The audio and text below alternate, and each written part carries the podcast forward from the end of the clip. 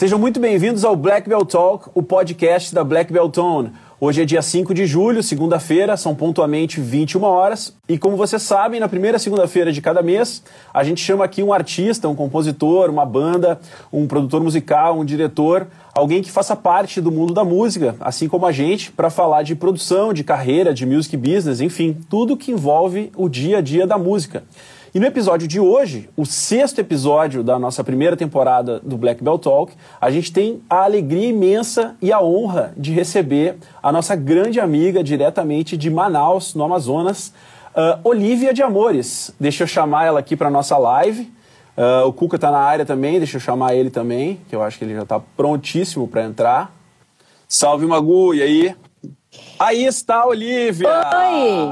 Sempre tá, traídos vindo... pela tecnologia! Tava vindo de PAC o convite. De PAC, que é, como é, é. que é? Você disse, precisa... Pa PAC de paciência. Paciência, PAC de paciência. É, PAC de se... paciência. Deixa eu ver se eu consigo botar o Cuca de volta. Por acaso tu tá com uma versão antiga do Instagram aí? Ai, meu Deus, não me vem com isso. Cara, o Nando é, é a pior pessoa. Ah, ele, me, o Cuca. ele é muito tecnológico. Ele não, tu, é, nossa.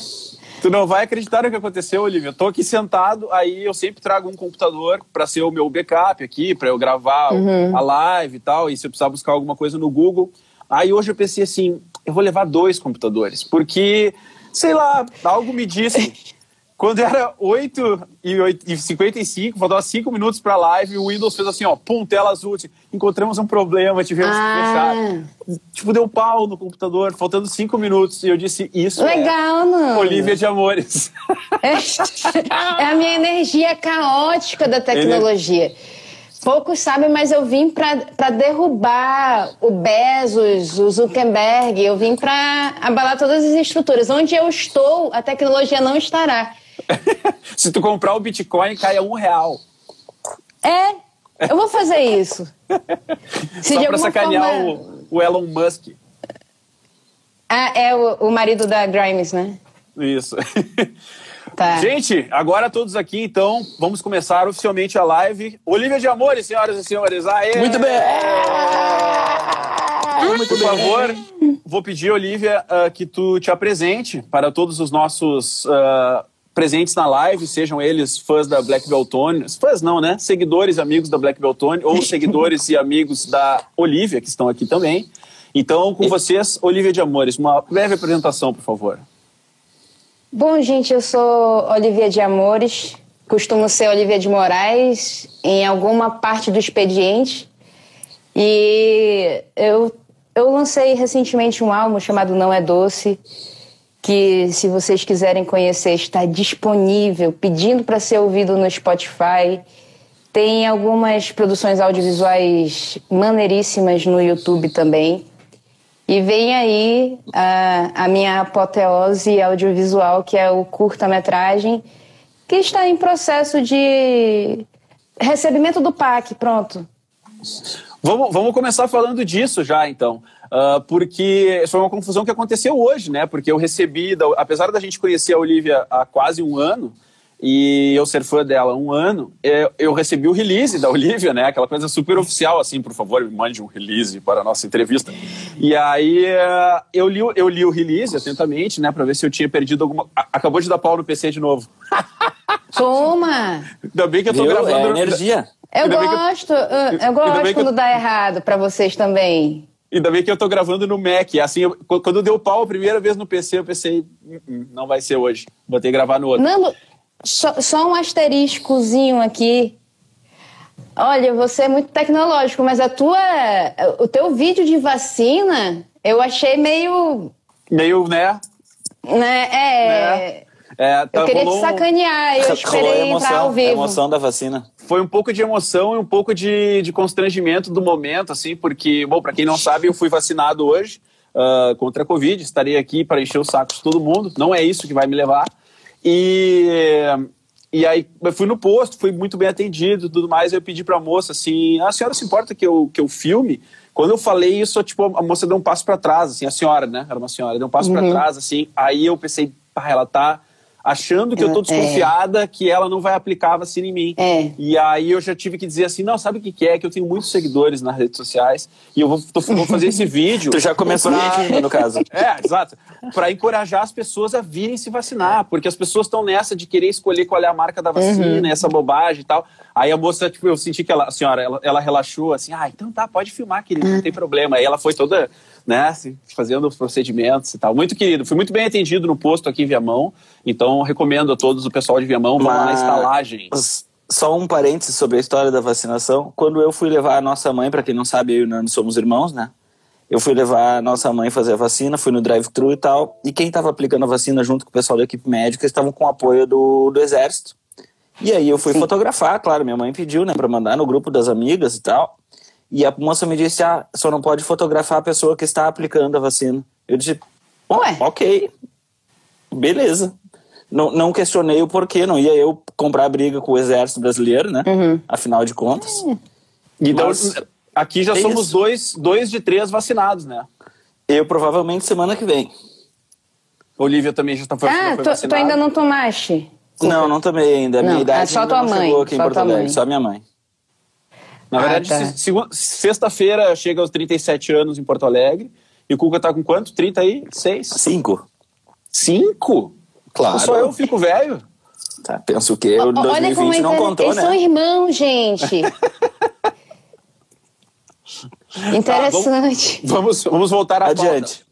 Aí eu recebi da Olivia esse, esse release e lá dizia, ah, não sei o que, lançou o seu disco, não é doce, papapá, acompanhado de material audiovisual, vários clipes que ela mesma dirigiu e um curta-metragem, papapá, que será lançado. Eu pensei, gente, eu perdi essa parte, eu perdi esse curta-metragem, cara. Aí fui no YouTube, né, super culpado, assim, de não ter visto, e olhei todos os clipes de novo, já, né, eu ia assistir por causa da live, tipo, cadê o curta-metragem? Eu tive que pedir pra Olivia, né, Olivia, onde é que saiu o curta-metragem? Ela, não, não saiu ainda. Eu, ah, ufa. Então, conte-nos sobre o curta-metragem. Como é que saiu isso? Veio de onde? Ah, qual, qual é a ideia? Do que, que ele trata? Fale o que você quiser sobre o seu curta-metragem. Beleza. É, a concepção de todo o álbum, ela foi visual. É, as, as, as músicas que eu compus mais recentemente, elas foram realmente pensadas assim, ah, o que, que eu vou fazer é, de imagem disso. E uma das mais antigas, que é Janela Remota, e Bra- e Brado Apocalíptico também, né, da época da minha banda Anônimos Alhures, eu já tocava... Não, eu não cheguei a tocar Janela Remota. Mas, enfim, daquela época. É, eu eu pensava já em um filme. Janela Remota, para mim, é um roteiro de filme. Eu narro exatamente o que estava passando na minha cabeça quando eu compus, como se fosse na tela. E eu sempre quis, foi um sonho de mais de 10 anos de, de música pronta, fazer exatamente, de uma forma bem literal, o que acontece na música, do jeito que eu concebi. E não podia ser diferente. Para eu lançar a música, eu teria que vir com uma obra mais cinematográfica.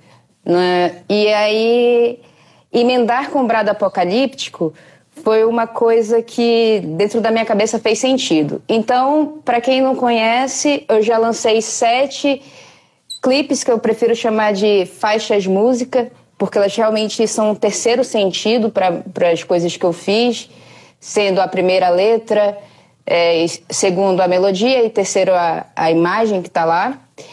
E vai vir um, um curta-metragem, que é dessas duas músicas, que são bem longas, o curta é, é, são, são 15 minutos, 16 quase. E tá vindo, a gente tá em fase de edição, a pandemia atrapalhou a gravação da última cena, mas era coisa demais para arriscar e eu preferi esperar. E desde, desde. Desde quando que eu preferi esperar? essa, essa aqui rolou na live passada aqui também, que o pessoal da, do Far From Alaska falou eu proibi esperar, eu, eu preferi esperar. Fizeram exatamente a mesma piada. É, meu. Eu, eu, eu odiei a desqualificação de, de mim enquanto humorista. Não, não. Era o meu backup. Era meu backup plan, sabe? Poxa, se Sim. não der certo. Era, é. era, era, era, o teu bordão. Inclusive, deixa eu aproveitar e te elogiar, porque hoje tu tá tecnologicamente perfeita. Essa luz tá é sensacional, o fundo harmonioso, com aquela imagem, o som tá top. Tipo, tá.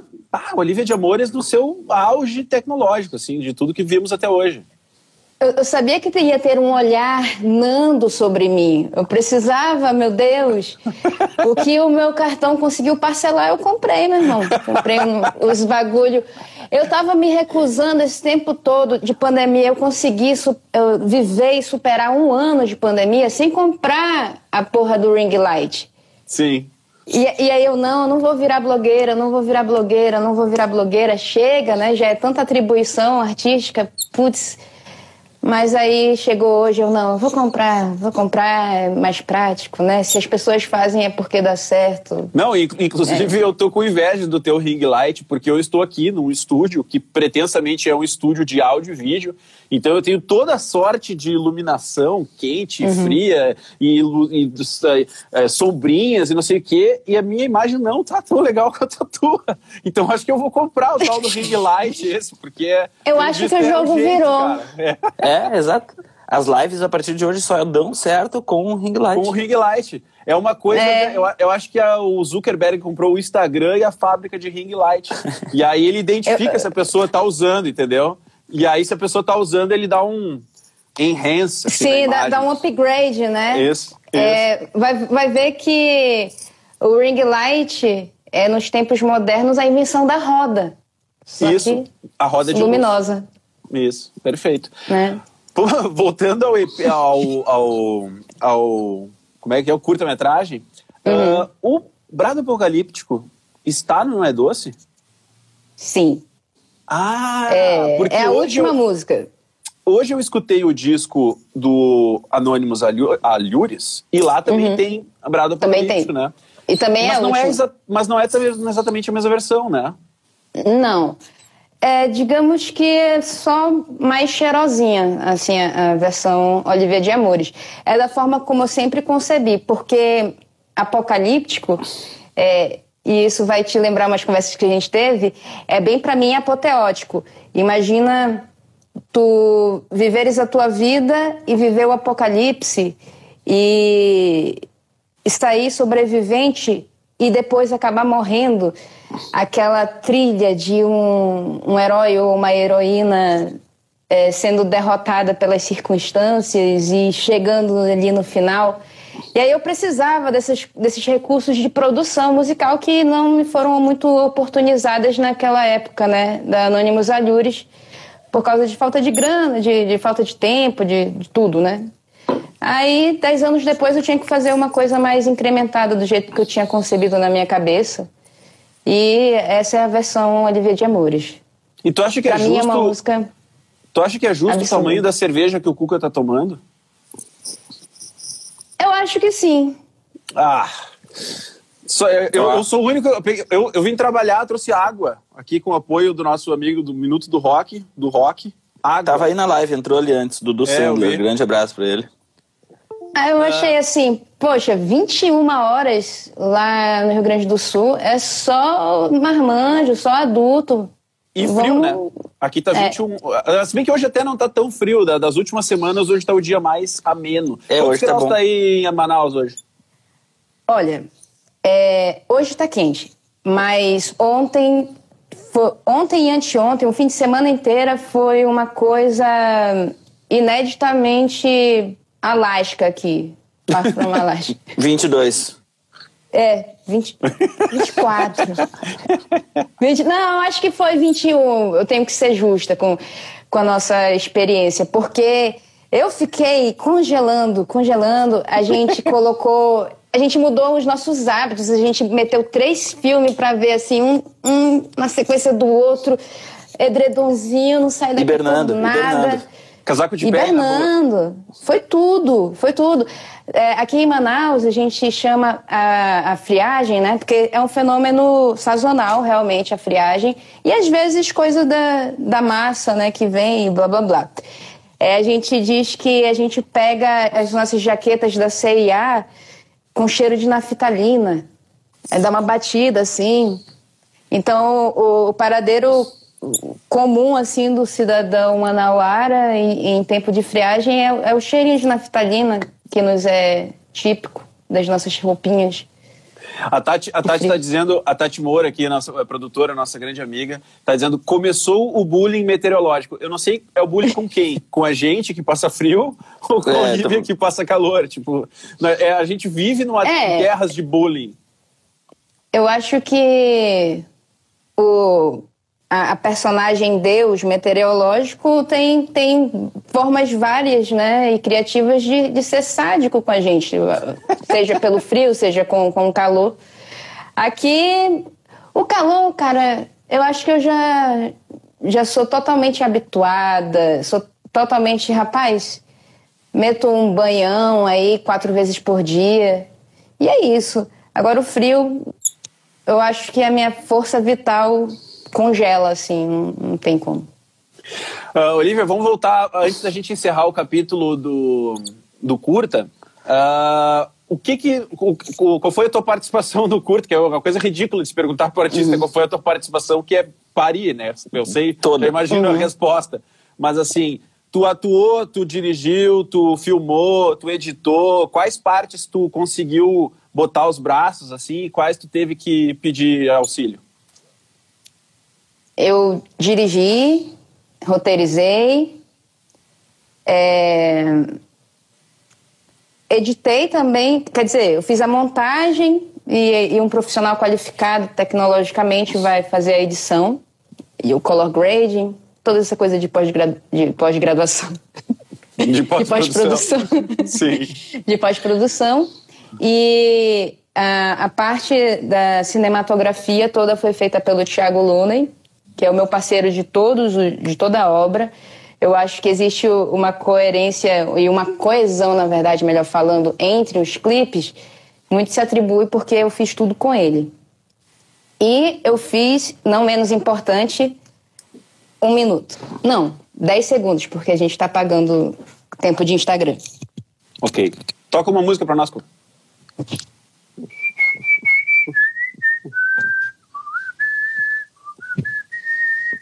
Este cara aqui. Ah! Ah! O bicho da capa. Eu encenei esse monstro. Eu vesti essa essa cabeça. Eu corri numa mata escura sem enxergar por onde eu andava. Tipo cheio de escorpiões. tipo isso sem enxergar nada, porque isso não foi feito para uma performance como eu fiz, né? É, quem fez esse, esse monstro é um gênio daqui, é o Chico, Francisco Caetano, para quem quiser seguir.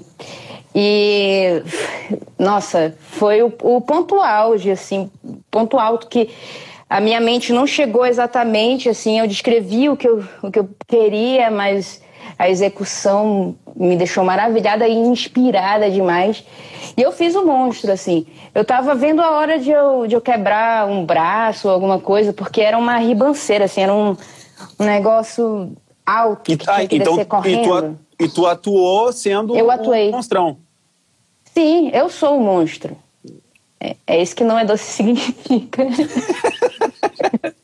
que não é doce. O monstro Sim, é, não é doce. Deixa eu, ver se, deixa eu ver se eu captei um negócio certo ou se eu tô viajando. Uh, hoje eu assisti de novo todos os teus clipes, uh, que eu já tinha assistido, né? Uhum. Só que quando a gente se conheceu no Lab Sônica, é aquela coisa, né? Tem 20 artistas além de ti, então tu vai meio que conhecendo todo uhum. mundo, assistindo um pouquinho de cada um e tal. E aí, cada um que eu chamo aqui para fazer o Black Belt Talk, eu faço, assim, tipo, uns dois dias de imersão no trabalho, né? Uhum. Porque é uma coisa muito prazerosa e muito legal de fazer. Uh, e eu fico feliz de, da gente ter inventado esse quadro, porque me dá uma espécie de obrigação de fazer, porque vai chegar a live, então eu tenho que estar tá uhum. né?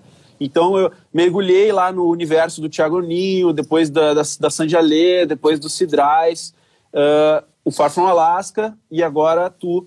E, e, cada vez que tu mergulha, assim, tu assiste, tipo, todas as coisas daquele artista num dia só, meio atrás do, uma atrás da outra, tu consegue sacar coisas que é diferente de tu ver uh, pingado, sabe? Ou quando tu vê passou na tua timeline o clipe, tu assistiu e tá, já, já foi fazer outra coisa, sabe?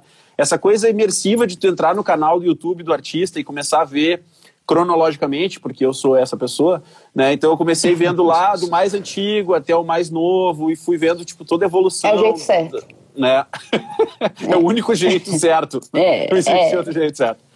E, enfim, quando eu cheguei lá no clipe de Post-it, uh, que para quem nunca viu é o seguinte, a Olivia pegou aquele é o ano de quê? De 2017? Ou é o 2017. ano de 2017? É. A Olivia 17. pegou e fez um vídeo por dia, que eu não sei se foi exatamente um vídeo por dia, mas o clipe foi. se passa com frames curtinhos, assim, de um, dois segundos, uhum. de trechinhos de vídeo e vai incrementando um contador, dizendo assim, 1 de janeiro, 2 de janeiro, 3 de janeiro, e o clipe todo vai incrementando, começa no 1 de janeiro e vai até o 31 de dezembro, termina com Réveillon e fogos, contei o final do uhum. clipe. Mas um dos frames é uma peça de teatro que tem uns monstrões enormes, assim, que umas cabeçonas gigantes, e eu disse, velho, foi daí que ela tirou o cachorrão da capa, velho. Eu não acredito que tu pegaste isso. E aí. Nossa. E, porque, porque, na verdade, eu fiquei assistindo, assim, eu tava assistindo bem uh, uhum. focado, assim. Eu vi que teve um show ali que eu acho que era do Ozzy, né? Sim. É, é no, um outro... na TV. Ah, era na TV? Mas teve era um na TV. Pre... Mas teve um outro show presencial. Vários. Que eu, né? Tipo, que, que tu tava... PJ Harvey. Teve PJ Harvey, teve Mitski, teve... E aí eu vi... Otto. E aí eu vi essa cena dos monstrões uh, no palco e eu disse, tá aí, cara, né? As coisas não são por acaso. É. Tem relação a esses monstrões dessa peça com o teu cachorrão? Tem. É, eu comentava em que oportunidade com. É, comentava com alguém isso, que. Ah, tá, com o pessoal do Undergrations. É uma live, um podcast, né, muito, muito massa, é, sigam o Undergrations, que é, é, eu, sempre, eu falei para eles assim, putz, eu me esforcei muito para lembrar. Agora eu esqueci o que eu tava falando. Do cachorrão. Bug no sistema. Pane. Nós estamos é... falando do cachorrão ah, e da peça de onde eles vieram. Sim, pois é. é. Nada do que eu fiz é, é, é um acidente, assim. Existe, inclusive, um fio condutor entre todas as músicas é, que eu, eu, eventualmente, com o lançamento do curta-metragem, vou sequenciar, né? E vai sempre ter um easter egg. Então, se eu coloco é, determinada música antes de outra, é porque tem um easter egg ali. E eu nunca vou compartilhar isso porque é muito bobo. Mas eu vou fazer isso para minha satisfação pessoal porque é sobre isso o álbum todo. Eu nunca quis, eu nunca achei que fosse ir para algum lugar isso, eu só queria gravar. E aí eu vou fazer isso para minha satisfação também, mas só para constar não quero botar ninguém nessa missão porque uma vez que concluída, vocês vão achar totalmente nada a ver. Então, mas existe. E, e não é doce, vem é, a concepção artística. Eu me inspirei bastante em De Onde Vêm os Monstros. Onde vivem os monstros? Isso. E aquela peça é isso, no Teatro Amazonas. E eu, putz, eu tenho que ir para a peça, eu tenho que gravar o segundo e vai ser um easter egg de Não é Doce também. Então eu pesquei esse, é isso? Pegou. Tá, esse. mas o, mas o cachorro. Falta 20. É... O...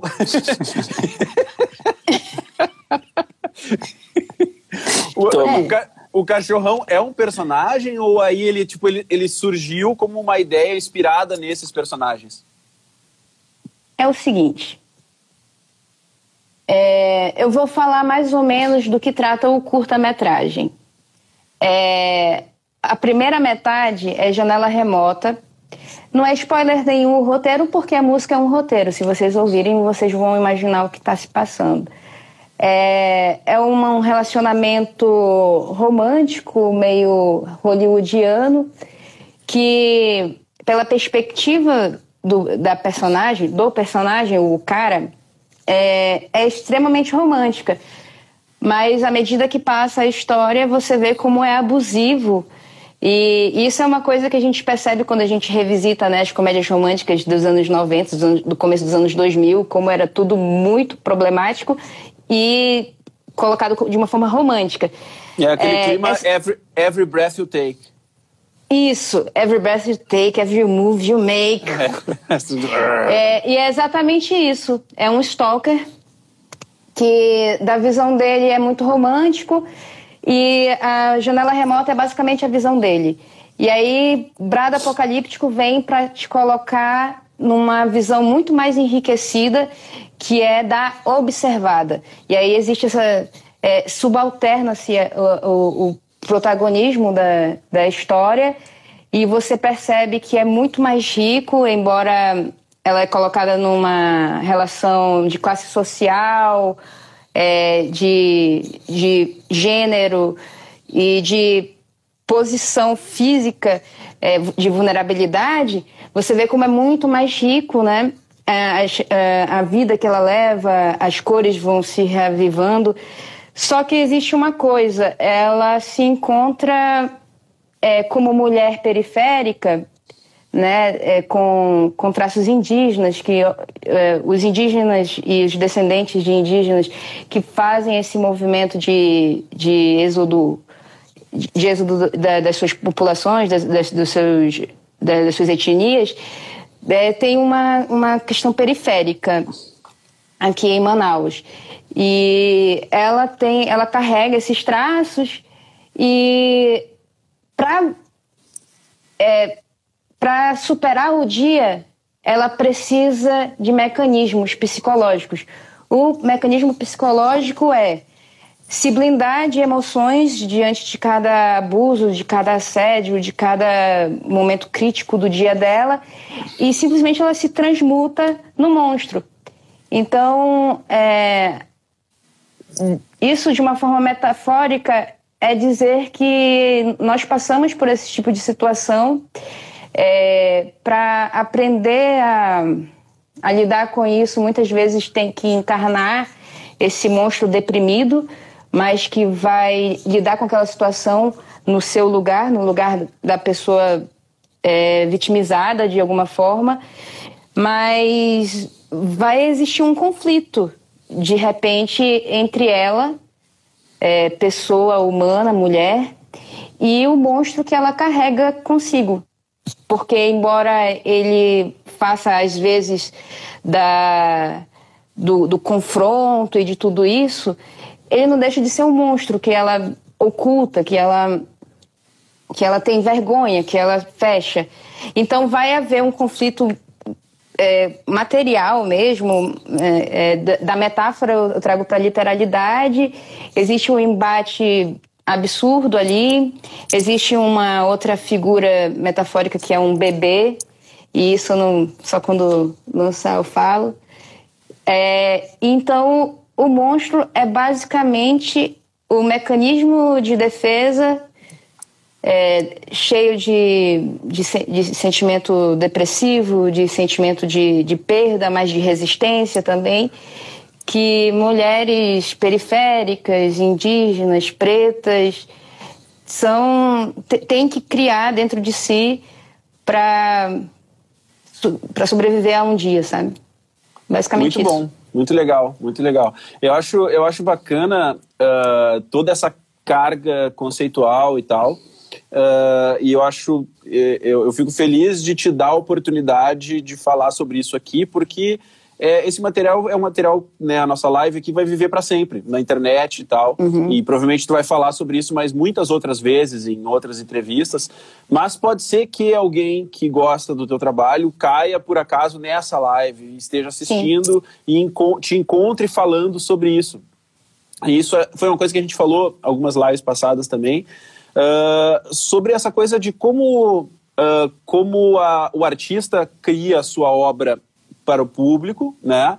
Uh, mas o público tem diferentes uh, níveis de penetração na obra do artista, que às Sim. vezes, porque também isso é, é, de cada pessoa, né? Tipo assim, a, a, eu, por exemplo, gosto muito de entrar nesse nível, assim, de o que, que, será que ela quis dizer com esse uhum. monstro, uhum. quando assim, Mas tem gente que vai ouvir só porque a melodia é legal, só porque a batida é legal, porque, porque a pessoa ouve e aquilo dá uma sensação boa para ela. E não existe um jeito certo ou errado de ouvir música, né? Cada pessoa uhum. ouve do seu jeito. Mas eu acho legal quando, quando, a, quando o artista se preocupa nesse nível, que é uma coisa que acontece contigo e é uma coisa que acontece com a gente também. É, eu, não uhum. consigo, eu não consigo entender muito o, o artista, aquele que faz a música e, tipo, escreve qualquer coisa a letra, porque não importa muito. Tipo, pô, como não hum. importa muito, cara? Tipo, tu, que, que, que, história que tu tá contando, cara? Mas talvez seja eu, porque eu sou um cara que, que eu acho que tu também tem isso, né? Eu sou. Uh, muito do cinema, muito da série. E eu acho que a música é, uhum. é, na verdade, só mais um jeito de tu contar história.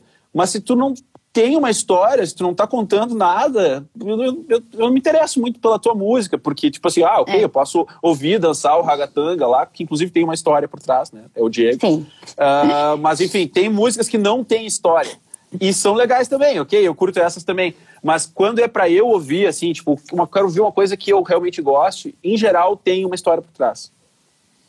Eu me identifico 100% com isso. É, eu costumo falar que, em, em, algumas oportunidades que, que me é perguntado isso, que o meu grande sonho da infância era ser escritora, né? E eu acho que eu não, não, não saí muito do caminho que eu estava pensando, porque eu conto história com música. Eu sou é ficcionada com a parte lírica das coisas, né? Eu gosto muito de escrever, era o meu sonho. E eu concretizei, porque ali pelos meus 15 anos eu fui me apaixonando mu muito mais por música. Sempre gostei muito, mas aos 15 anos eu acho que eu dei o meu grito de liberdade de não, eu vou ter uma banda. E tudo se encaixou, foi um encaixe perfeito. Eu podia falar o que eu queria falar eu podia contar a história, como é o caso de Janela Remota. É, eu gostava da ideia de não falar sobre mim, de falar sobre, sobre um filme que está passando na minha cabeça, sobre é, para falar sobre as fossas abissais e como isso se comunica com o sentimento humano de vez em quando, de falar, de me colocar numa posição de uma mulher que é muito retratada no brega, que é muito uma, uma mulher traída, uma mulher pisada, uma mulher sofrida e latina. E fazer isso eu é, não sou assim, mas poderia ser, por que não? É, a minha música é meu lugar de contar história, 100%. Vamos aproveitar esse gancho para a gente falar um pouco do, do, do, teu processo. Assim, eu sei que não, existe um processo único e que cada coisa é uma coisa, mas normalmente como é que acontece a coisa para ti na música? Uh, tu tem o riff, a letra, a ideia, o conceito, o que, que vem primeiro geralmente e puxa o resto? Normalmente é uma frase de guitarra, né? Quase sempre em tonalidade menor. Eu sou muito previsível. é, a gente também. Né? E aí eu vou. E aí eu, eu procuro conversar as ideias. Eu, eu procuro não me antecipar muito, não ser muito ansiosa, porque quando as coisas conversam, elas, elas caminham de uma forma mais harmônica, né? Então, se eu tô evoluindo muito aqui na parte lírica, eu, tipo, calma, calma, calma, calma. E tento engatear ali no. E eu acho que é por isso que é, é, é bem tecido, né?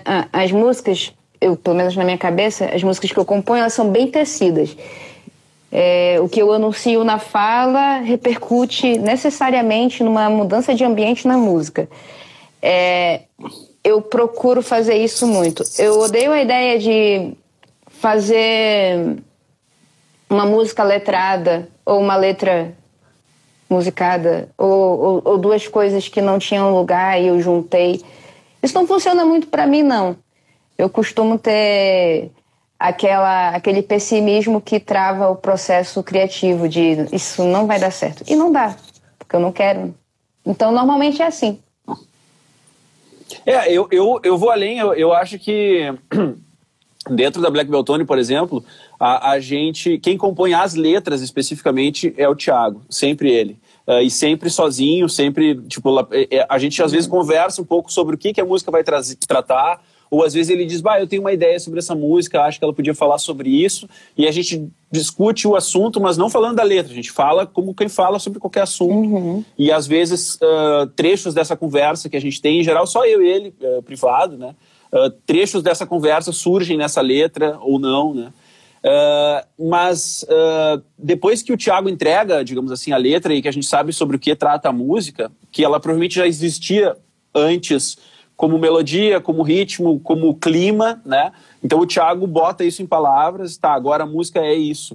Uh, ela nunca segue como ela era antes, entendeu? Porque uma vez que ela uhum. tem a uhum. letra e que tu sabe o que a letra diz, tu precisa exatamente disso que tu falou. Ah, aqui eu vou entregar uma frase que ela é muito... Uh, uh, uh, tipo assim, ela é muito potente para simplesmente ser largada no meio de várias outras. Então, tipo, vai ter essa frase e nós vamos fazer cinco compassos de uma coisa aqui que é para o cara ficar deglutindo aquela frase.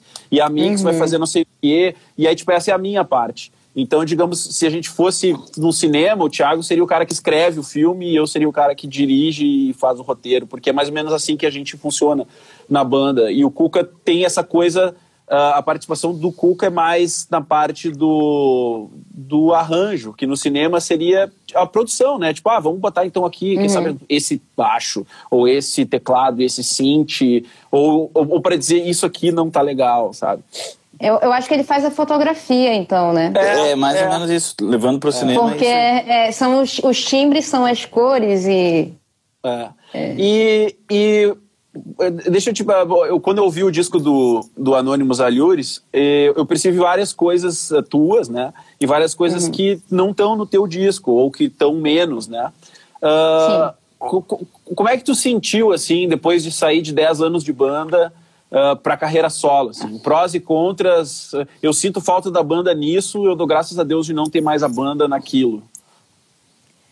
Eu acho que a banda foi um alicerce é, de amigos mesmo, que sem os quais eu, eu não faria, talvez, ou demoraria muito a fazer. É, eu acho que foi um, uma oportunidade também de esboçar ideias sem uma execução perfeita, pelo, enfim, falta de estabilidade financeira e outras coisas que têm a ver com a adolescência e que, de alguma forma, também é um pró é, é muito divertido. É, existe um, um calor no ouvido daquela coisa que foi feita de uma forma muito crua. E existe uma satisfação. É, um, uma satisfação de, de quem consome arte, né? de, quem, de quem lida com arte, de quem vê muita coisa, de estar diante de uma obra mais aperfeiçoada, e que atinge de uma forma mais completa todas as suas potencialidades, né? A gente, puxa, não, não faltou nada. É, eu consegui captar essa mensagem de uma forma quase integral. Seria mais integral se ela estivesse aqui conversando comigo. É, eu acho que é, é basicamente isso. A visceralidade e é, e a imprescindibilidade daquela fase, da, daquele momento e daquelas pessoas que me fizeram querer mais também. É, e também construiu a forma como eu toco guitarra, de uma forma muito autossuficiente. Porque a banda, é, não sei se vocês sabem, mas é um, é um power trio. E eu já tinha a cabeça que eu tenho hoje, ou seja, de uma diversidade, uma gama absurda de arranjos na minha cabeça. E eu tentava fazer tudo aquilo na guitarra, da forma mais perto da ideia o possível. Mas não era possível tudo. E isso é uma, uma identidade que impregnou na minha forma de tocar, que é um negócio que se reveza do solo da base, do solo da base. Hoje, eventualmente, eu toco com outro guitarrista na live do Itaú que eu vou fazer, eu vou tocar sozinha mesmo. E eu gosto disso porque me remete à guitarrista que eu sou, que é, que é esse estilo mesmo. E essa contribuição não seria possível se eu tivesse atalhado meus planos artísticos para uma carreira solo. Eu não teria essa experiência de palco, de visceralidade, de, de identidade na guitarra, na forma e, de cantar também. Uhum. E os, uh, os filtros que, que a banda impõe, assim, porque isso é uma coisa que eu vejo como é, é, tem dois lados, né? Às vezes é ótimo e às vezes, uh, e às vezes pode não ser, assim.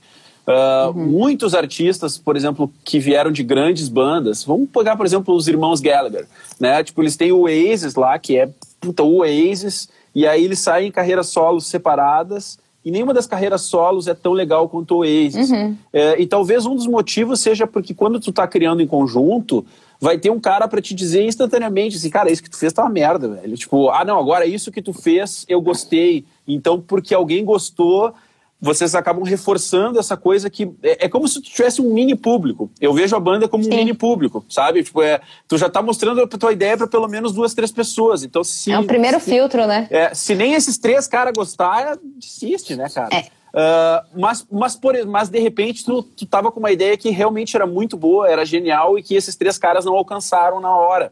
Então eu não consigo ter uma hum. opinião formada de dizer assim, não, a banda sempre vai triunfar as ideias por ser vários, ou a carreira solo, isso ou aquilo. Tu tem uma opinião formada sobre isso, assim, sobre ter a divisão da responsabilidade ser mais bom ou mais ruim? Uhum.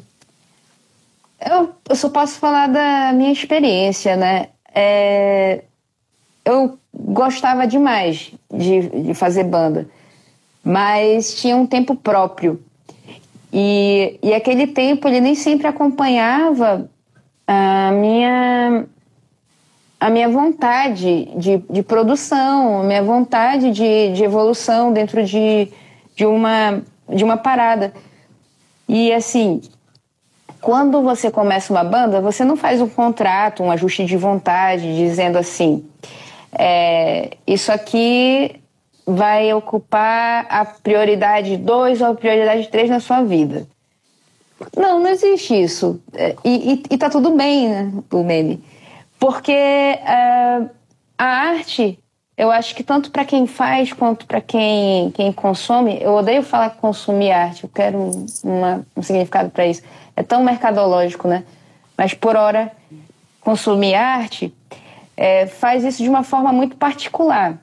E dentro das várias formas de fazer isso, é, é um espectro entre hobby, entre trabalho, entre trabalho bom, entre trabalho ruim, entre coisa que consome, coisa que agrega, é, existem várias matizes dentro do lugar que essa arte vai ocupar na tua vida, tanto para fazer quanto para ouvir, quanto para ver. Tem gente que vai ver um filme com um bloquinho de notas para fazer anotações e pesquisar depois, e, e, e, já com a ficha técnica e puxar e, e comparar com outras obras do diretor, do, do diretor de arte. E tem gente que vai dizer que não está fazendo nada e que precisa tirar a cabeça do, do trabalho. Não existe forma certa ou errada. E o que eu quero dizer é que dentro de uma banda, raramente vai haver um consenso da importância daquilo ou não. E, e também não tem nada de errado em, em colocar a banda como lazer. É, até porque nós precisamos de lazer. E é uma coisa pouco priorizada né, dentro do, do esquema capitalista que a gente vive, é, o lazer é sempre fútil, né? E a é primeira coisa a ser cortada. É, é a primeira coisa a ser cortada. E, e uma forma de diminuir um artista é falar que, ah, mas tudo bem, é só um lazer. Primeiramente, lazer não é pouca coisa. É, e, e, eu acho que isso é, é algo que não precisa nem explicar muito, porque todo mundo uh, conseguiu experimentar o que, que é arte dentro da pandemia. O que que manteve a tua lucidez, o que que segurou o teu forninho, é, as músicas, as lives, os shows, a, a, a necessidade que a gente tinha isso para experimentar vida. Veja, não é qualquer coisa menor que isso. É, o que, que eu faço para lembrar que eu vivo e que eu sinto felicidade e que eu estou dentro de uma sociedade, de uma comunidade, que eu não estou sozinha? É o quê? É arte. Então é autoexplicativo, todo mundo experimentou isso. E numa banda é difícil de ajustar. Eu sou uh, uma. Meu ascendente é Capricórnio. Eu sou muito trabalhadora. Eu gosto de meter o meu suor em tudo que eu faço. Gosto de, de conquistar pelo esforço mesmo. Tanto que quando falam que eu tenho um mega talento, eu discordo tranquilamente. Não vou advogar em meu desfavor, né? Eu, eu, beleza, um grande talento. Mas eu realmente acho que sou uma pessoa muito esforçada mesmo. É, eu acho que eu não sou uma puta cantora, não nasci com um gogó de ouro, não, não sei cantar direito, mas eu dou o meu crédito que eu canto com tudo que eu tenho. É, com, com uma sinceridade maior do que cantor de, de, de, pro, de programa de. De The Voice. Vocal, de, de The Voice, é. Isso, sim. Eu, eu, eu, eu, eu entrego bastante, eu acho que isso para mim já, já é o suficiente. Mas é, é basicamente isso, pessoal eu, eu queria mais, eu, eu queria um, um, mínimo de resultado, eu queria fazer mais, eu, eu não conseguia mais ficar ensaiando 10 músicas e ainda assim não consegui gravar, não consegui tocar direito aquelas mesmas 10 músicas, então, tipo, é, veio esse, essa gota d'água na minha vida emocional, que foi a perda da minha avó, e aí eu já não, eu já não conseguia me relacionar com ninguém, né? Teve um término também é, de relacionamento, teve muita coisa, limite, situações de limite, assim. Eu, cara, não vou conseguir lidar. Ou vou acabar com a música, ou eu vou fazer outra coisa. E foi exatamente isso, não é doce. Interessante, legal, legal, entendi. Bem massa. Uh, Vamos, vamos falar agora sobre outra coisa, na, quer dizer, que tem tudo a ver, porque tudo tem a ver, uh, mas eu vou aproveitar e fazer o quadro. Vamos fazer o quadro, que já é 10 para as 10, para as 10 passou rápido o tempo. Eita. O quadro é o seguinte: ó, o quadro é o momento wow e o momento roubada qual foi o momento mais wow, assim, tipo, caralho, olha isso, velho, como é que isso aqui tá acontecendo? De Olivia de Amores, pode ser de toda a tua carreira, pode ser com a banda ou da carreira solo.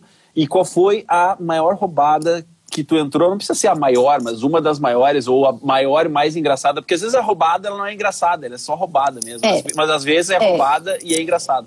Então, momento wow e momento roubada de Olivia de Amores. Eu acho que vou começar com. Bom, a Olivia de Amores e a Olivia de Moraes, elas se alternam. Nem sempre eu sei quem é quem. Mas eu tenho quase certeza que era a Olivia de Amores que viveu a seguinte situação, que para mim foi o grande momento wow da minha vida, artística e pessoal. Tocar Maria Maria, de Milton Nascimento, na cara de Marina Silva. Boa. E receber um abraço tão gostoso. Ela, nossa, não, foi absurdo. Aquilo foi.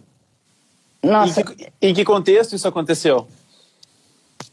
No contexto daquelas fatídicas eleições presidenciais que nos Agora, conduziram 2018? a esse fim do mundo. É, Marina Silva estava fazendo é, sua campanha, começou super bem. Às vezes é, é surreal, às vezes eu preciso falar para acreditar que em determinado momento ela estava em segundo lugar.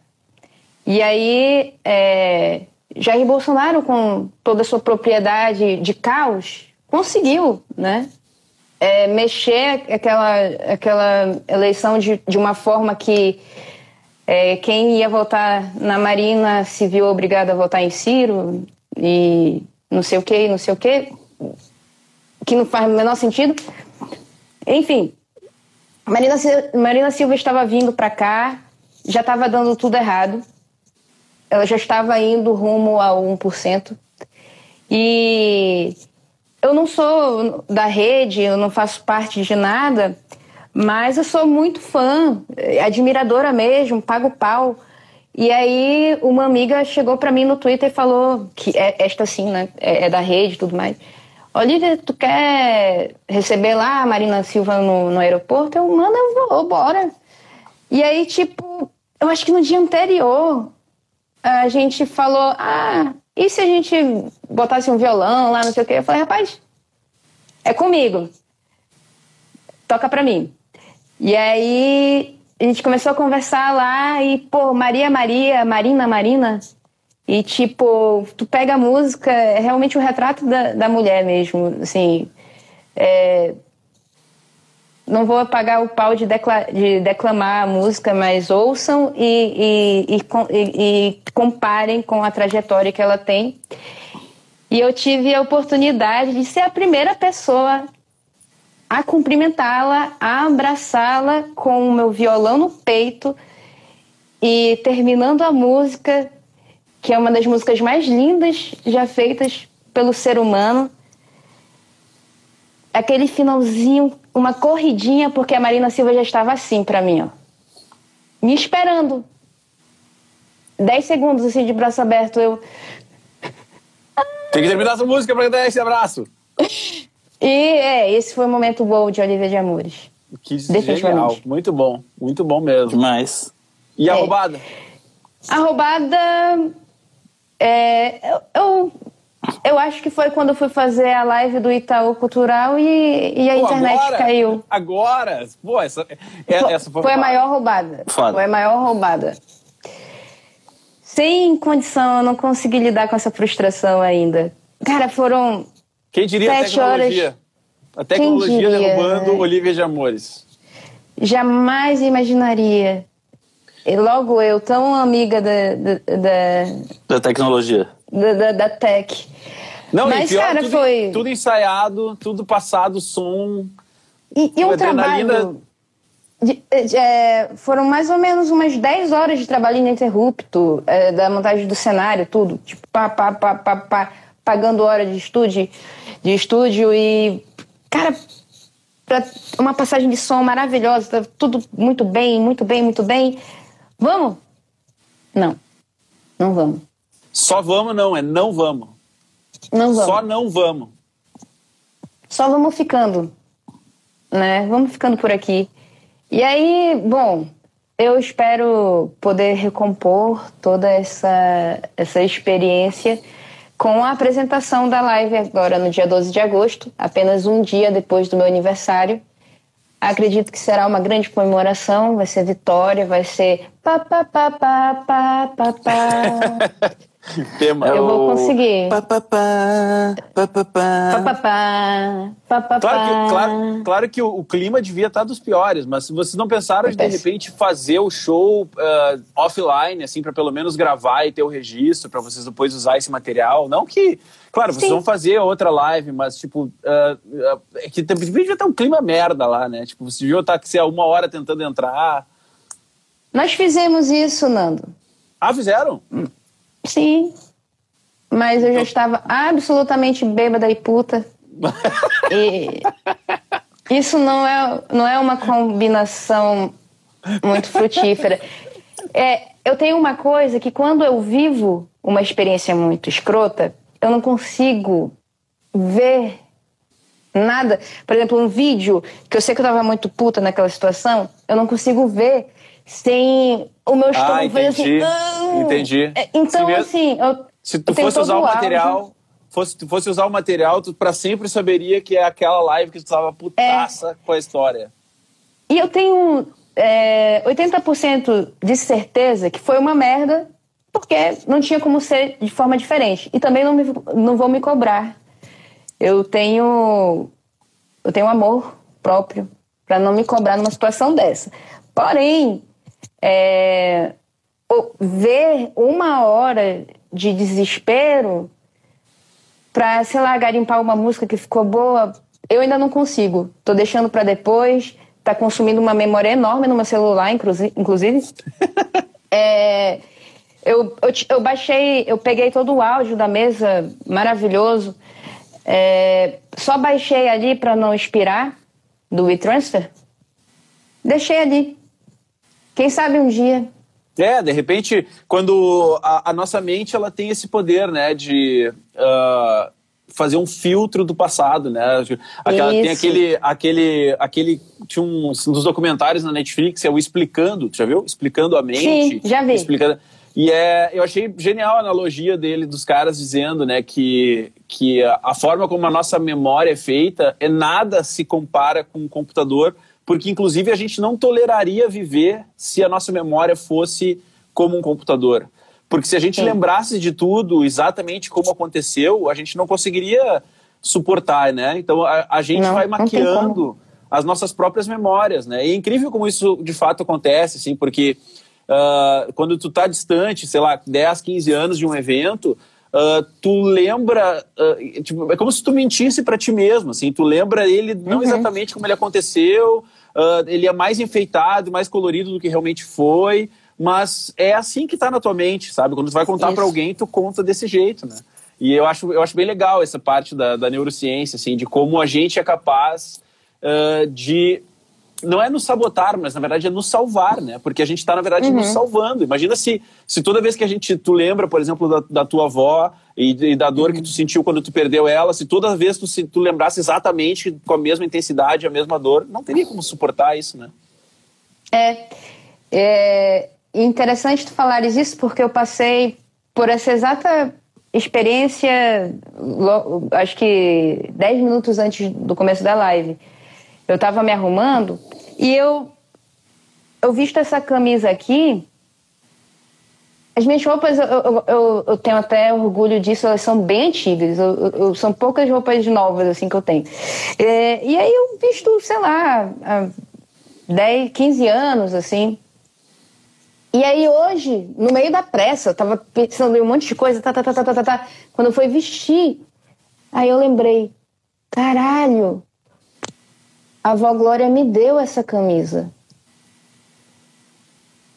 E aí não tá nada desassociado, né? A gente passa por processos, por exemplo, a escolha de uma camisa para um momento especial, bacana, não é uma escolha aleatória. Dentro do nosso acervo, ela tem uma justificativa que muitas vezes não está cognitivamente muito claro, mas inconscientemente está lá o caminho que você fez.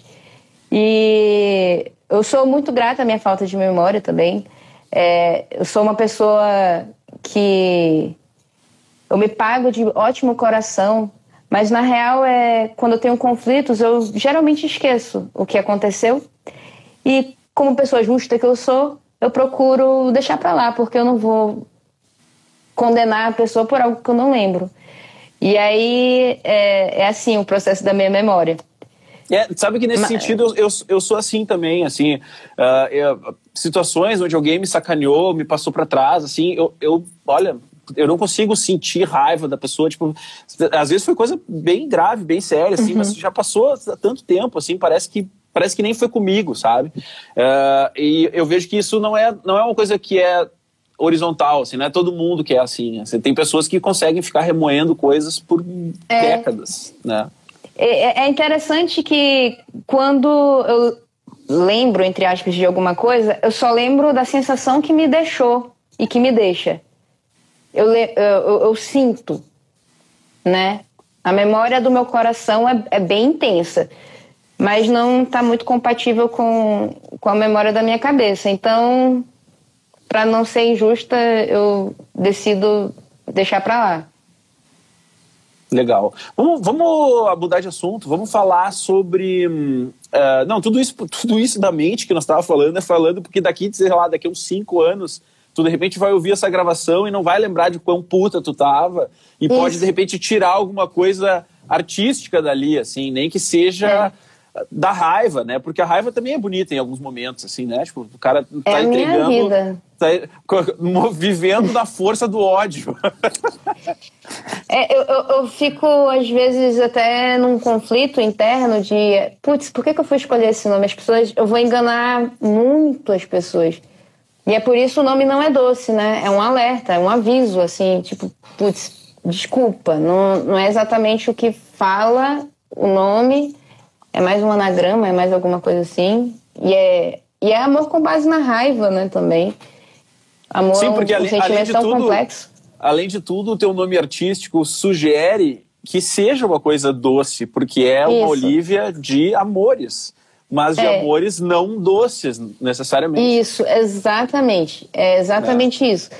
E aí é uma, sei lá, é um voto Sabe de tem- sinceridade. tem uma banda gaúcha- expectativa. Tem uma banda gaúcha chamada Bideu Balde, que eu não sei se tu conhece, porque ela Conheço. foi nacional, assim, mas não muito. Sim, ela sim. teve naquele acústico MTV das bandas gaúchas Sim. e tal. E eles têm uma música que diz É, sempre amor, mesmo, que, mude. mude. É, que é a melhor música deles. Que é, mas É. que a letra é sensacional. É isso aí. É, é isso É. mesmo. É. E bom, eu espero que eu já estou fazendo um roteirinho na minha cabeça que dia 12 de agosto eu vou fazer live, vai dar tudo certo. Vou repaginar meu sentimento, vou ver que ah, foi muito melhor assim. É, e eu acho que vai ser muito melhor. E aí eu vou olhar com carinho para aquele passado, não muito distante, e vou ver. Quem sabe alguma coisa se salva. Legal. Vamos aproveitar e vamos falar do nosso feat, então, cara. Já fechou uma hora de live, não falamos nem disso ainda, velho. Pelo amor de Deus. Nossa! Bom, para quem chegou nesse ponto do nosso, da nossa live, ou que está acompanhando ao vivo agora, ou está acompanhando em algum momento do universo a partir de 5 de julho de 2021, ah, ou pelo podcast, nós fechamos uma parceria. Não vou chamar de parceria horrível, né? Parece que, é, parece que nós estamos fazendo uma loja. Não, a gente fez um. A gente fez um convite que Olivia de Amores teve a bondade de aceitar e dizer eu quero, eu topo, eu vamos fazer. A Black Belton está encerrando o ciclo dos acústicos de quarentena, que foi uma coisa que nasceu, na verdade, no Labsônica.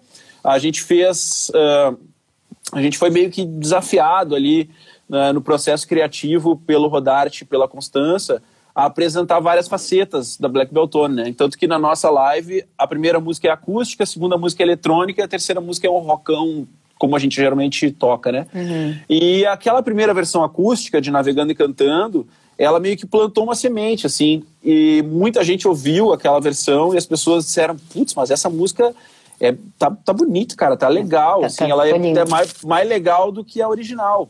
E aí a gente entrou nesse processo que é o processo de revisitar as canções e entregar elas ah, num novo formato, que é o formato que a gente chama de acústico, mas não é tão rigoroso, assim, porque às vezes o baixo é elétrico, então azar, mas é, enfim, um formato que se entende como acústico. E a gente lançou quatro músicas ah, que já estão lá no nosso Spotify, que foram Navegando e Cantando, depois uh, Wolfpack's Bay, que foi o feat com a Lilith Pop, depois uh, Será que Restou Alguém, feat com nossos amigos da Black Sabão, uh, Não Conserve a Dor, que foi feat com o Rodrigo Fishman da Jingle Bells e o Diego Dias da Vera Louca, e a quinta e última faixa desse EP, que é o EP acústico de quarentena, será feat Olivia de Amores, Amor, Ordem e Progresso, que foi o single de ah, lançamento do nosso disco, né? E a, digamos assim, é o hit, o hit da Black Beltone. E aí nós não poderíamos ter uma convidada mais especial para cantar esse hit com a gente. Então, em primeiro lugar, muito obrigado, Olivia. Eu te agradecer assim, mais uma vez, agora ao vivo, aqui na nossa, no nosso registro. E começamos a trabalhar, já estamos mandando versões para cá e para lá. Como é que tá a expectativa de Olivia de Amores para esse feat?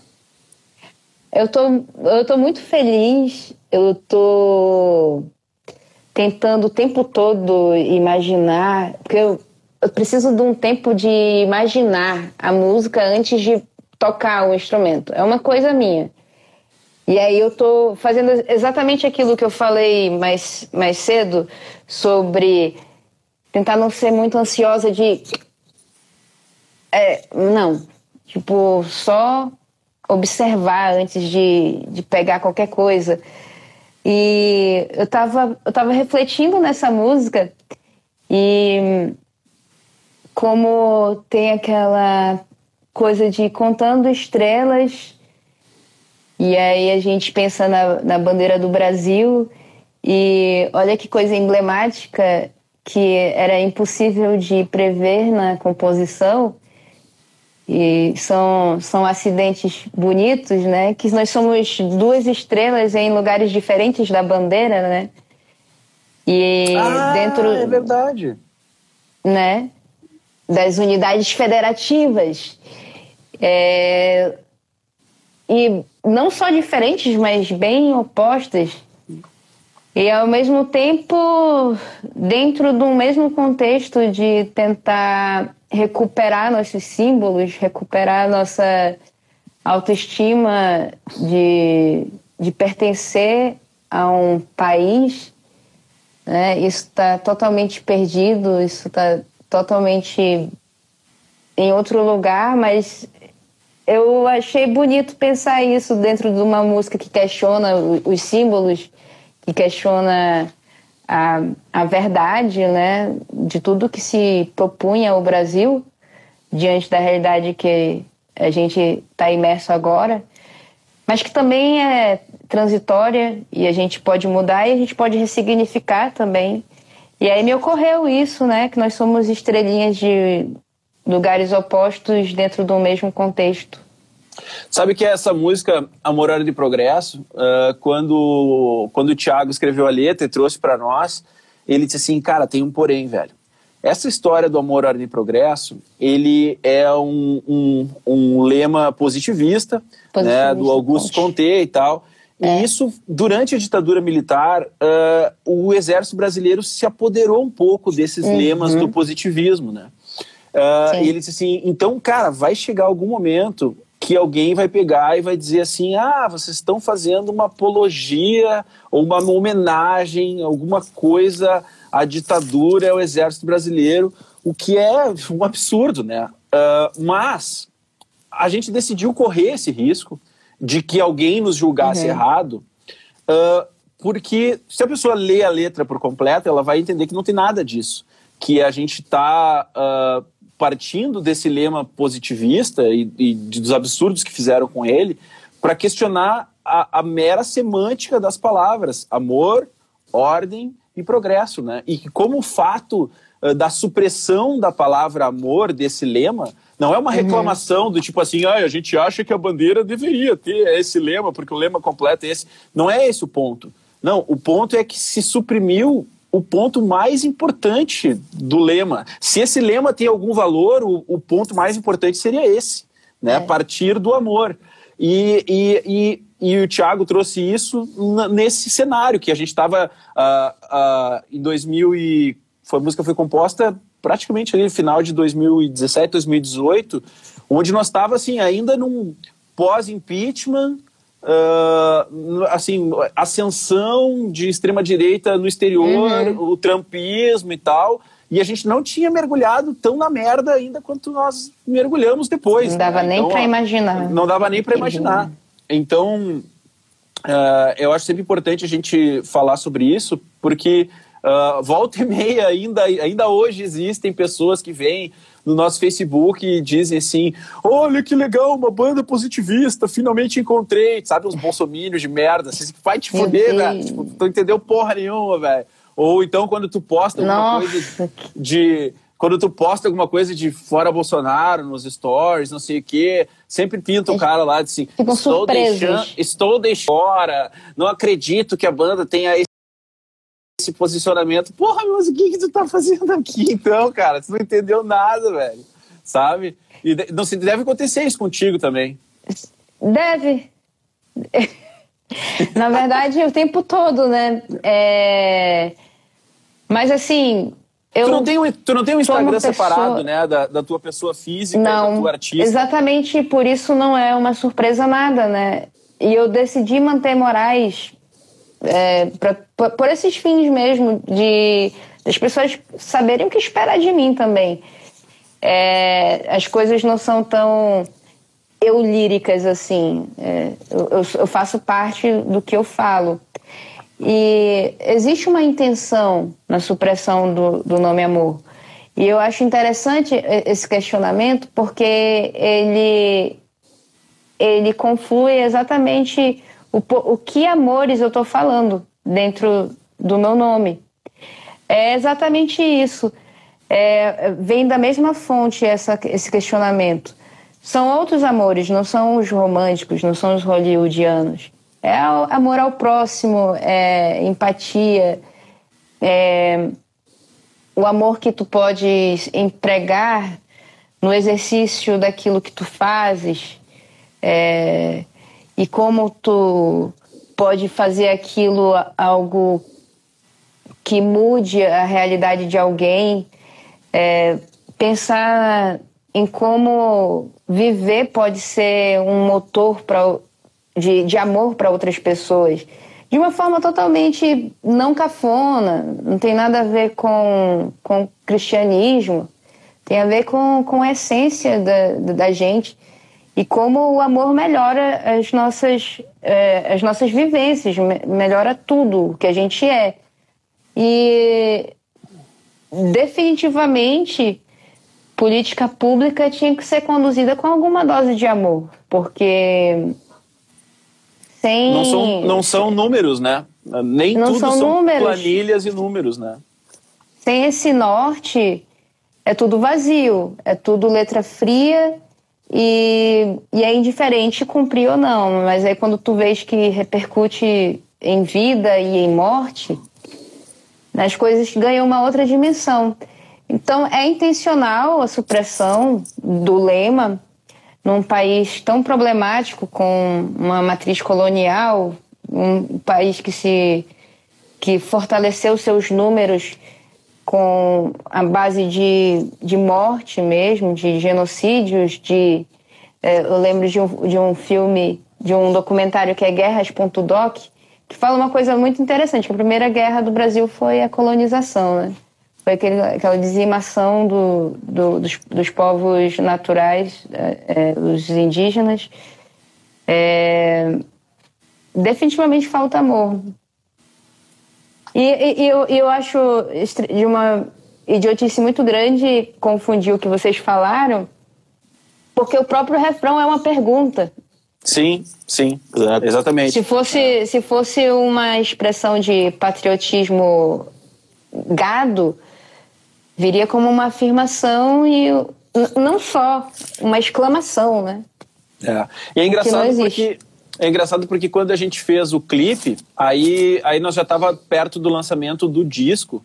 Então era, a gente lançou em setembro de 2019, então a gente já estava inserido num contexto de bolsonarismo e tudo mais, né? Uhum. E e aí a gente de novo se confrontou com essa coisa, né, do símbolo nacional e o, o clipe começa com a gente de macacão branco projetado contra a parede com a bandeira do Brasil em cima da gente. E esse é o thumbnail do clipe no, no canal do YouTube, né?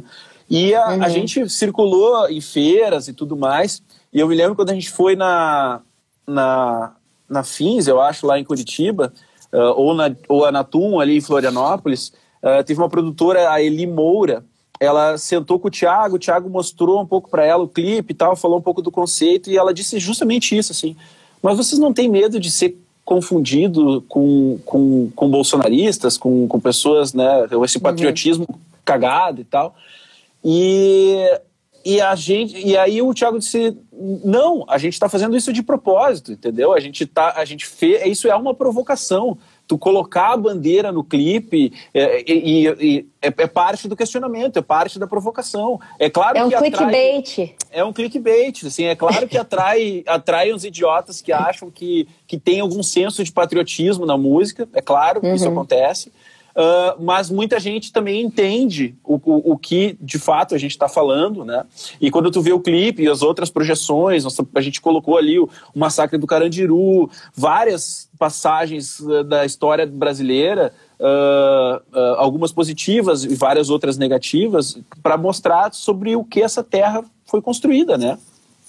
Uhum. E quem construiu o Brasil, né? É, é. Então Sabemos é bem quem, quem destrói mas a construção é diária, né? E vem, de, e vem desse tipo de exercício de cidadania, que é questionamento, né? Não. É. Eu acho então, que esse é, o, é, é, o maior não. exercício mesmo. É, eu acho que é, eu acho que é isso. A gente não poderia ter escolhido uma pessoa melhor para para interpretar essa música com a gente, porque vai tem uma simbologia de vários jeitos. É o, a Olivia de Amores, do Amor, Ordem e Progresso, são as estrelas no, nos, nos, nos, cantos do país, né? Porque uh, é engraçado porque a, a, gente, assim como tu, a gente está muito longe de tudo, né? Tipo, de tudo quando se fala assim, a indústria cultural brasileira. Eu estava ouvindo a tua, a tua live com o. Acho que é Padilha, né? Uh, que tu fez há um, quase um ano atrás. Uh, um pouco, foi um pouco antes do Labsônica.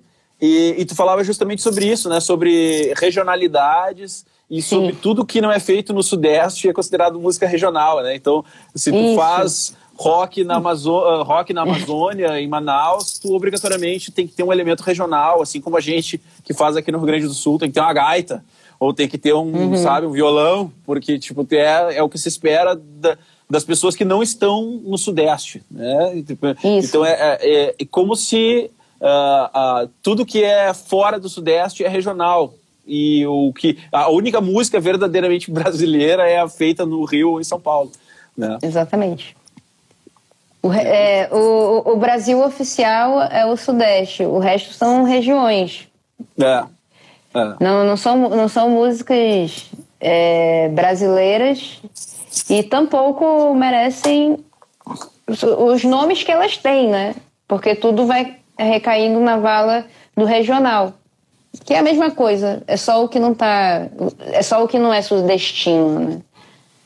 Antes da gente encerrar, Olivia, deixa eu, deixa eu fazer uma pergunta, porque essa é uma curiosidade pessoal mesmo, assim, de, desde que a gente se conhece, a gente nunca teve a oportunidade de falar sobre isso, uh, que é o teu inicião, assim, tipo, a menina Olivia, com quantos anos decidiu tocar guitarra, porque uh, vou, eu queria, via quem fazer e por isso quis fazer também, como é que foi o, o inicião, uhum. assim, o embrião da, da história? O embrião da história é, eu sempre gostei muito de música sem nenhuma precedência, né? Não tenho nenhum familiar que a minha mãe possa culpar pela, pela, pelo que sou, pela musicista que sou. É, mas é, eu, eu procurava sempre. Eu pedia muito instrumento musical, nunca rolava. É, até que. Isso com quantos meus, anos? Acho que com uns 10 anos de idade. Eu já pedia bastante. Eu queria muito uma guitarra, né? Aí a minha mãe comprou um Cassiozinho que eu até hoje tenho. É... E aí não foi a minha pegada, né? Porque eu queria o que eu queria. E aí, eventualmente, ela me deu. Só que naquela época do teclado, ela che... é, chegou a contratar um vizinho para me ensinar alguma coisa de teclado, só que não era o que eu queria. E aí eu desencantei. Nunca fui uma menina mimada e ela sabia disso, mas ela encarou como uma espécie de mimo eu queria outra coisa, que era a coisa que eu sempre quis, uma guitarra. E aí, quando ela me deu o violão, que eu tô olhando para ele ali, ela decidiu não pagar a aula, né? Beleza, vou te dar, mas te vira. E aí eu comprei as revistinhas e tudo mais e fui me encontrando. Lá pelos meus 15 anos de idade, é, eu sou acometida por uma doença muito grave, que é a hidrocefalia, e muito atípico também, porque normalmente dá em, em recém-nascido, né? E eu era uma adulta para todos os fins. É, e aí veio uma, um reboliço na minha vida, porque eu estava prestes a morrer. É, o, o, médico falou que, que eu corresse para São Paulo porque eu estava prestes a entrar em coma. Do nada. E aí é, fiz três cirurgias num espaço de, de 15 até 19 anos de idade, foram quatro anos na verdade, até hoje eu sinto muita dor de cabeça, então não posso dizer que eu me, me livrei. Eu tenho uma válvula. e aí foi quando a música tomou uma, uma outra importância e dimensão. Antes era uma curiosidade e algo que eu gostava muito de fazer. Eu eu vivia eu vivi uma adolescência meio isolada assim, né? A gente morava num, num lugar que não era muito seguro. Tinha é, era era mais periférico e tinha muito traficante. E aí a minha mãe, cuidadosa como é, ela nunca me deixou sair né? Eu nunca tive amigo de rua, nunca tive. Cara, eu brincava muito raramente nos, nos fins de semana que eu ia para casa do meu primo. Então eu era muito reclusa. Então tu imagina o, o, o, tamanho que a música sempre teve dentro da minha rotina pequenininha ali. É, numa infância que o meu melhor amigo era um abacateiro eu subia na abacateira e ficava conversando lá, ficava falando. E eu acho que de alguma forma isso fertilizou a, a, a minha cabeça. É, e aí, com essa crise da, da hidrocefalia, da internação, do contato com a morte muito próxima, com a insegurança do que, que eu ia ser, é, eu, eu fiz uma readministração de prioridades. Sempre fui muito nerd, sempre quis muito vencer na vida, assim, tipo, pô, fazer o que eu tinha que fazer ali. Mas eu vi a importância que era a música para mim. E, inclusive, foi. A música foi uma, um termômetro na minha vida, porque é, nas duas primeiras cirurgias é, foram importantes para eu sobreviver naquele momento, mas acabou, por causa de sucessivos erros médicos, uh, nos meus 19 anos eu, tava, eu cheguei num momento muito escroto e eu não queria mais viver, assim. É uma coisa que eu nunca falei para minha mãe e agora eu tô falando. A gente só tem seis, é, tá ótimo. É, é, são, são seis pessoas que estão sabendo muito da minha vida. É, e aí, quando eu não queria mais nem tocar, foi quando eu falei: não, eu vou arriscar tudo. É, os médicos já tinham me alertado muito de que uh, o, o, risco da fatalidade era muito grande pelas condições que é, que o meu anatômicas até que o meu cérebro estava mas eu, eu pensei é melhor arriscar viver do que me dar um piripaque no juízo e, e ah, me mato aqui de dor. Porque era muita dor mesmo, né? Não era só uma dor emocional, que por si só já é bem grande. Era uma dor física que me deixava doida, completamente doida. E aí eu, a música foi o termômetro. Eu, cara, eu não quero, eu não consigo mais nem tocar. Eu vou ter que me arriscar. Que venha a cama da, da sala cirúrgica e deu tudo certo, né? Deu tudo certo naqueles termos, né? Tipo, demos tudo o que nós tínhamos para pagar uma cirurgia. Mas tô aqui fazendo valer tudo que a gente deu e vivendo da melhor forma possível, né, com essas coisas todas. A música me ajudou muito. Ela sempre foi minha companheira mesmo e foi motivação demais era o meu cantinho de conversar, era o meu cantinho de, de falar sobre o que eu era, sobre o que eu estava passando. Me esconder dentro de uma, de uma certa coisa que eu tenho de manipular muito a escrita, para eu me esconder um pouquinho ali dentro também. E era ótimo, continua sendo, e é essa a importância que eu continuo dando para música e tal. Então dá, dá para dizer tranquilamente que a música te salvou, né? Sim, sem dúvida. É, tudo bem que parece manchete de, de programa Brasil Alerta ou alguma coisa, mas me, mas me salva diariamente. Mas aí, nesse contexto aí, do, entre os teus 15 e os 19, Uh, tu, uh, aí tu foi meio autodidata mesmo, começou, vai Eu na revestinha, bem, apre- né? aprende a tocar, lá pelas tantas fazia as coisas no violão. E o que que é que tu curtia, assim, da- co- como é que, o que que chegava pra ti de música e via o quê? Via onde? Bom, eu, eu tô fazendo o outdoor do Doors aqui, meu outdoors, que é- foi uma grande referência, foi uma mudança de, de curso ali grande na minha vida. E aí, as minhas bandas adolescentes de. A minha primeira banda foi uma banda cover de Sistema Down, Metallica. E, mas eh, principalmente Sistema Down. Eu fazia vocal, cultural e tudo mais. Eita. E aí, é, essa foi a minha pegada. E aí, por exemplo, vendo Sistema Down, é um quarteto, mas é só uma guitarra. Aí eu, putz, é possível. Deram uma Laken. Eu vou fazer isso aí, só que eu vou cantar também.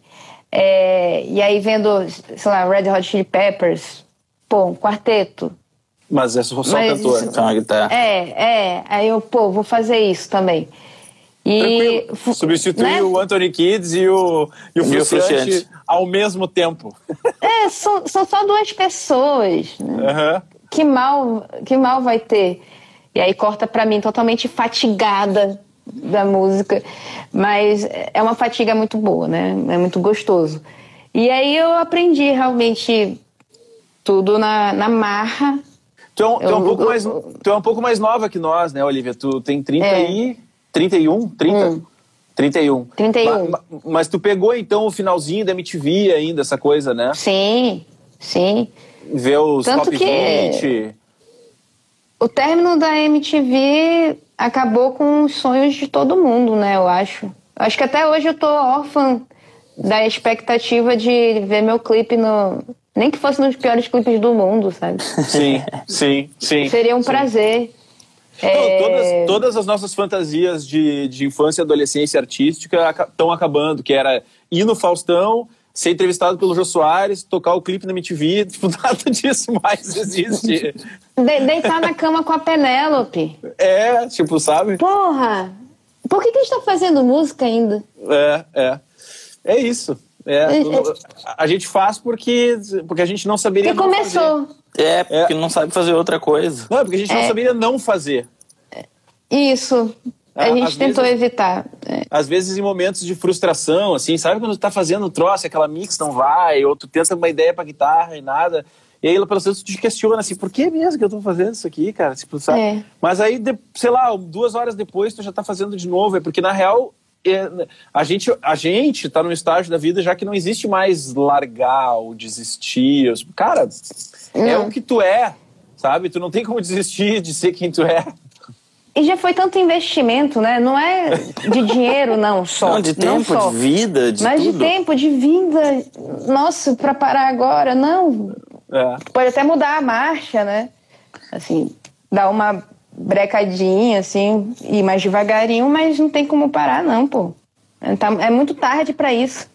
É isso. Gente, uma hora e meia de live, então acho que chega por hoje. Recados finais. Olivia, muito obrigado mais uma vez pelo teu tempo, pela tua disponibilidade. Seguimos com os nossos feats. Tem o, o feat oficial já de Amor, Ordem e Progresso. Nós temos um feat ah, A combinar. de uma música de Olivia, que não vamos, não vamos revelar qual ainda. É, É, e nós temos uma composição conjunta, que é a Ave Maria de Olivia, que Isso. também está indo ali, cozinhando em fogo baixo, e vai acontecer, vai chegar o momento dela. Agora eu entendi um pouco mais o processo da Olivia. A Olivia tem um processo parecido com o do Thiago. O Thiago é assim também. Ele vai É, lá, eu gosto cozinha de um pouco, pensar. deixa quietinho ali, deixa ali, maturando. É, tá- é, eu, eu acho que é o momento que o forno tá pré-aquecendo, cara é que eu, eu e o Nando, a gente tem um, um, problema meio sério de ansiedade, assim, de querer fazer tudo muito e muito rápido e muito, tipo e assim, muito bem ah, feito. Então, vamos, vamos, vamos, vamos, vamos. Ah. Aí tipo, fica na ah, mas o Thiago não fez a letra ainda. Tá, mas vamos, vamos ir fazendo, vamos ir fazendo. É. É. Não, e a gente acha outra coisa, então vamos fazer outra música, é. então vamos fazer Isso. outra. Vou começar a para, no então. mesmo, para no outro mesmo ponto, assim. Mas é bom, é, é, são forças motivadoras, assim. Talvez isso seja uma grande vantagem de ter banda no meu caso, eu, eu tenho forças muito conflitantes, então eu me supro muito da. Faz alguma coisa, produz, produz, produz. Eu sou muito. Eu tenho uma neura de produtividade. De Sim. verdade. E eu também sou um pouco ansiosa. Mas também tenho essa dinâmica, então. É um, é um conflito bem grande. Que dá certo no fim das contas. fe- fechamos novamente com Olivia de Moraes, Olivia de Amores, o cachorrão e todo o assunto do início da Isso. live. É Exatamente. É. Olivia, teu recado final, Muito obrigado. por favor. Meu recado final é advertisement. Se vocês tiverem aí um tempinho, é, tá minha arte jogada aí em tudo que é canto na internet, não preciso explicar para vocês. Vocês sabem os caminhos. É, tem o meu site oliviadeamores.com, chique desse jeito. Às vezes eu acho que tô nem, brincando. Caralho, nem falamos A do vinil, velho. Nem falamos do vinil. Pois é. Comprem, comprem os Comprem. vinil, não é doce. Isso. Tem vinil não é doce aí para vender. Comprem, que é muito bonito. É muito bonito mesmo. É, E dia 12 de agosto vai ter a live do Itaú Cultural. É, Mais conhecido com o subtítulo Agora Vai. Agora vai. E, e eu boto fé que vai, que vai mesmo. E se não for, eu, eu empurro. Vai- é, vão, vão me acompanhar, vai ser melhor. Por favor, venham comigo. Colhem aí. Show de bola. Cuca, dá recados finais. Agradecer esse papo sensacional que nós tivemos com essa artista talentosíssima que é a Olivia. Prazerzaço con- conversar um pouco mais com ela. A Olivia é muito parecida com a gente, apesar de tão distante de uma Sim. época de, três ou quatro anos depois da gente. Não que isso faça alguma diferença hoje em dia. Mas a Olivia, apesar de tudo, é muito parecida com a gente. Acho que nós daríamos uma banda completa com ela. Ou a gente ia se matar em dois ensaios. E- Tal- Talvez, é, talvez a gente fosse se matar de uma forma produtiva. Pode ser também, pode ser também. Né? E vamos ver como é que isso vai funcionar agora nos fits. É. E só, só isso. Agradecer a Olivia mais uma vez. Muito obrigado pela disponibilidade, pelo Valeu, teu tempo. Valeu, nós. Valeu, valeu, valeu, valeu. Então é isso, Tô pessoal. com pena Muito do teu obrigado. nariz, cara. Não, não, é assim tô mesmo, com, fica tô, tranquilo. tô com medo de cair. Não, não, fica tranquilo. Não. Tá segura, vermelho? segura, segura. Vai, eu tô numa rinite, eu tô numa rinite É. desgraçada. E eu que tomei a vacina Melhoras. hoje estou sem, estou sem reações. Já faz mais de 12 horas que eu tomei, não sinto nada. não Vai te sinto meu pegar à noite. Calma. Ah, eu não sinto nada, não sinto meu braço, não sinto a minha alma. Saiu do corpo. Mas estou tranquilo. Me preparei, inclusive, para eventuais reações. Uh, Pode vir. Eu estou pronto para ser imunizado. É Ah, isto. Gente, muito obrigado. Uh, esse foi mais um episódio do Black Belt Talk, o sexto episódio com Olivia de Amores. Uh, voltamos em agosto. Não fazemos a menor ideia quem vai ser o convidado ainda, mas sem dúvida será alguém que a gente admira muito, porque a gente não tem paciência para ficar conversando com Isso. gente que a gente não gosta. A gente chama só as pessoas que a gente gosta. É, a gente só chama quem a gente admira e quem a gente gosta. Então, é isso, pessoal. Até a próxima. Um beijo. Tchau, tchau. Tchau, Olivia. Boa noite. Valeu, Valeu, pessoal. beijo, Valeu, até meus amores. Tchau. Falou, tchau.